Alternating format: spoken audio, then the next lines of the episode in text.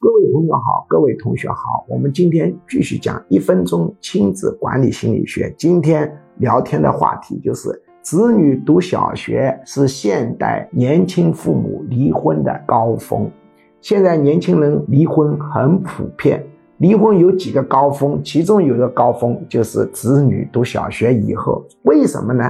很多孩子读小学之前，父母对他都有很多期望，认为我孩子总是聪明的，因为父母天性都是喜爱孩子，不管他当着孩子的面如何批评孩子，内心深处总是不知不觉放大他的优点，放大他的智商，所以他们认为自己的孩子以后读书会很好的。一读小学，残酷的事实出来了。百分之九十的人，他的孩子没办法名列前百分之十，也就是说，百分之九十的孩子没办法名列前茅。即便是一年级、二年级不排名，但是总有一天排名的时候，一旦排名的结果出来，百分之九十的父母都非常的失望，因为这种失望具带有必然性，于是他们就找原因了。他们是无论如何找原因，也不肯。或者不愿意相信自己的孩子智商有限，而是找到什么呢？由于你这个老公带坏了样子，由于你这个老婆溺爱，由于你这个老公犯了什么错误，由于你这个老婆犯了什么什么错误。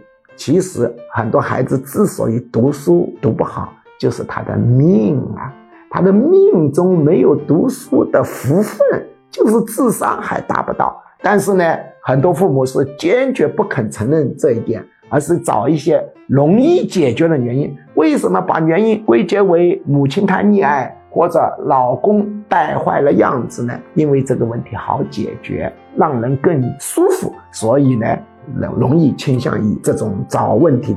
于是双方就吵啊吵，那么离婚就爆发了。所谓的七年之痒，就是说人结婚七年了就容易离婚，其实就是结婚七年，很多人的孩子正好读小学了，所以就开始闹离婚了啊。那么现在可能七年之痒不太准确了，可能是九年之痒、八年之痒、十年之痒等等等等。大体小孩读小学了，父母的离婚率就上去了。